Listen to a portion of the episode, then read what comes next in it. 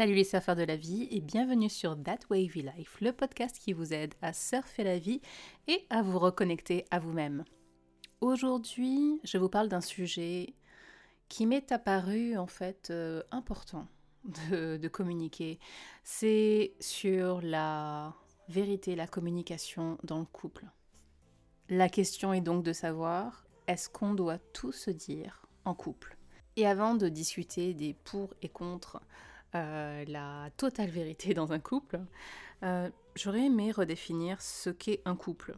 Du moins, pour moi, ce qu'est un couple et le but en fait d'être en couple. Pourquoi on se met en couple? Déjà, premièrement, ce qui me vient à l'esprit, c'est euh, l'attirance physique, l'attirance sexuelle, une compatibilité d'humeur, d'esprit, une compatibilité émotionnelle qui fait qu'on est tellement attiré euh, l'un par l'autre qu'on a envie de, se mettre ensemble, de, rester ensemble et, et, de vivre ensuite euh, plein de choses ensemble. C'est pour moi la première raison pour laquelle on se met en couple. Euh, ensuite, il y a une raison plus biologique qui est plutôt inconsciente, en tout cas pour la plupart des gens, j'imagine, c'est cette cette raison de, pérennité de l'espèce humaine, hein, soyons clairs. Euh, on se met ensemble aussi pour, euh, se reproduire et donc pour, euh, pour pérenniser l'espèce humaine. Mais alors il y a dans tous les cas le sujet d'être ensemble. Et c'est pas être ensemble juste de temps en temps, quelques fois par semaine. En général, quand on se met en couple, on a envie d'habiter ensemble, ou en tout cas pour des raisons de praticité, on habite ensemble sous le même toit et donc là on est H24 ensemble. Plutôt 7 sur 7 ensemble parce que bon, à moins que vous bossiez ensemble et que vous viviez ensemble, vous n'êtes pas H24 ensemble. Mais en tout cas, il y a cette, euh, présence perpétuelle et continue. Euh, même quand vous êtes seul chez vous, que l'autre n'est pas là, il y a ses affaires partout autour de vous et vous n'êtes plus seul avec votre propre identité. Que faire donc avec l'autre? Que lui dire quand ça va pas Quand ça va pas chez nous? Et là, je fais vraiment référence à tout, tout ce que vous pouvez penser, tout et n'importe quoi. Il ne s'agit pas seulement ici de d'histoire de, de envie de tromper l'autre, euh, d'être infidèle. Il ne s'agit pas seulement de ça parfois, d'ailleurs que ce soit chez l'homme ou chez la femme, euh, on a des insécurités et on peut même euh, passer par des périodes de dépression, c'est possible, chez l'homme ou chez la femme. Et, là, certaines personnes vont oser communiquer, ou au-delà de oser, vont trouver ça totalement euh, normal, naturel de communiquer là-dessus, de faire part de, ses sentiments, de ses ressentis, de ses états d'âme, mais d'autres personnes ne vont pas oser, euh, ne vont pas oser se montrer tels qu'ils sont vraiment euh, devant l'autre.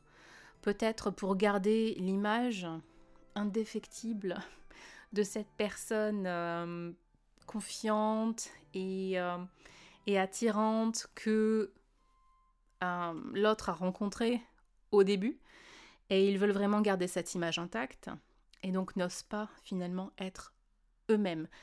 Ou en tout cas être ce qu'ils sont à un moment T.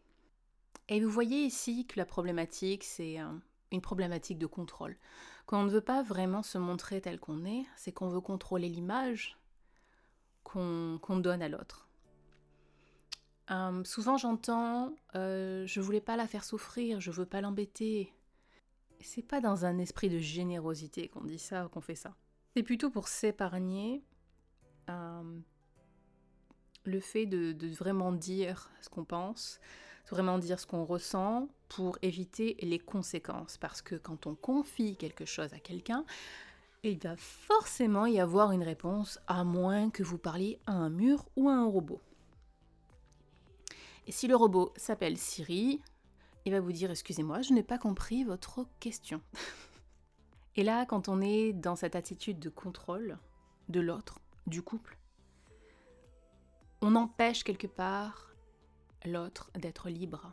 libre de, choisir de réagir à ce que vous allez lui dire, de choisir de, de vous quitter ou de rester avec vous, de vous aimer, de continuer à vous aimer ou de ne plus vous aimer. Ça peut aller loin comme ça, parce que vous empêchez l'autre de faire un choix basé sur la nouvelle information que vous auriez pu lui donner. J'ai mis longtemps à comprendre, à accepter du moins, que quand on rencontre quelqu'un, notre histoire commence et peut se terminer à tout moment. Peut se terminer deux jours plus tard, un mois plus tard, un an plus tard, cent ans plus tard. Il faut accepter qu'elle se termine. Qu'elle va se terminer, que ce soit avec une rupture ou avec la mort. Hein, soyons, euh, soyons francs. Et, et ça, c'est très difficile à accepter. Qu'il y a une, un caractère fini, en fait, à une relation. Et du coup, certains font tout pour éviter de faire face à l'éventualité que cette, euh, cette relation puisse se terminer. Moi, ce que je recommanderais, et ce que j'essaie, j'essaie ouais, de, de, pratiquer dans mon propre couple, c'est euh, la sincérité, l'honnêteté, sans tomber dans euh, la plainte, parce que ça aussi, on, peut se dire, euh, oui, je lui dis tout, je lui parle de, tout ce que je ressens. Ça peut être lourd aussi pour l'autre, la façon dont on exprime ce qu'on ressent. Euh, on peut parler de son ressenti, de son état émotionnel, sans se positionner en victime. On peut juste euh, parler de comment on se sent, sans forcément faire comprendre à l'autre qu'on attend qui nous soutiennent à telle une paire de béquilles.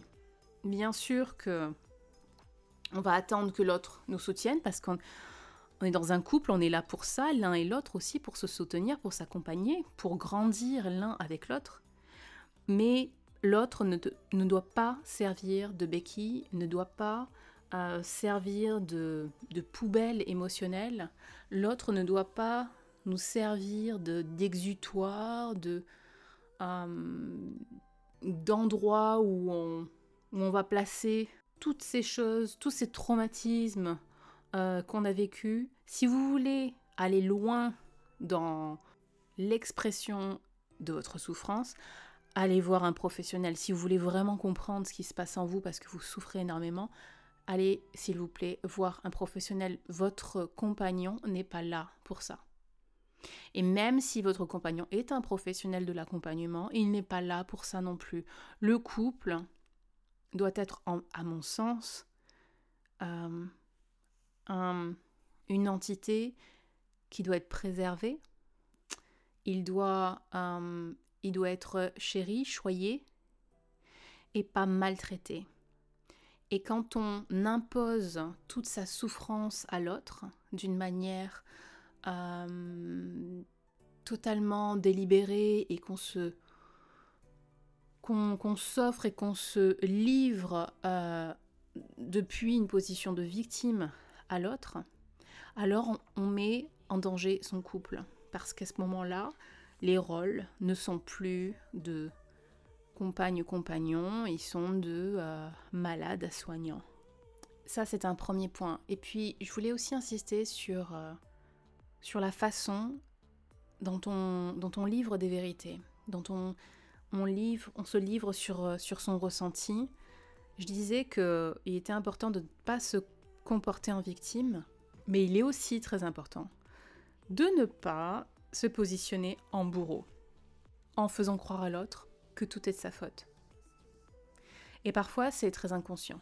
Mais faites attention aux mots que vous utilisez quand vous parlez de ce qui se passe en vous. Est-ce que vous êtes dans l'accusation Tu me fais ressentir ça quand tu fais ça L'autre ne vous fait rien ressentir. Tout ce que vous ressentez, c'est vous qui le ressentez. L'autre vit sa vie, réagit à certains événements, réagit à ce que vous dites.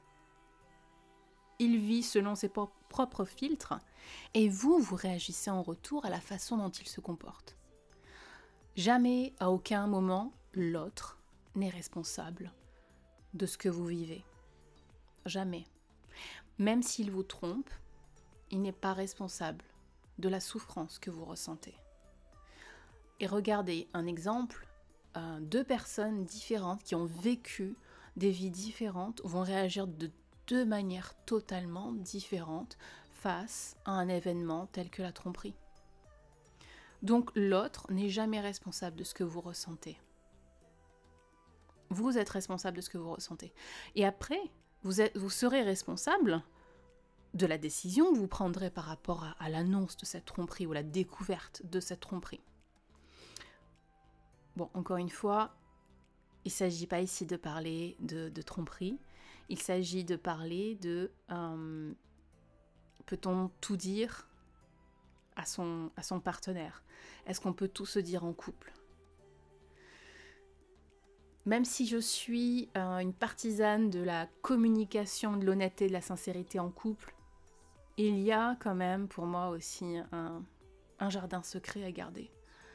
On ne peut pas être dans la totale euh, transparence vis-à-vis de l'autre. Même si c'est notre compagnon, même si c'est nos parents, même si c'est notre meilleur ami, enfin, on ne peut pas. Vous faites ce que vous voulez.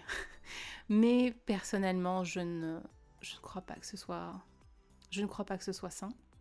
L'être humain a besoin de, limites, a besoin de barrières.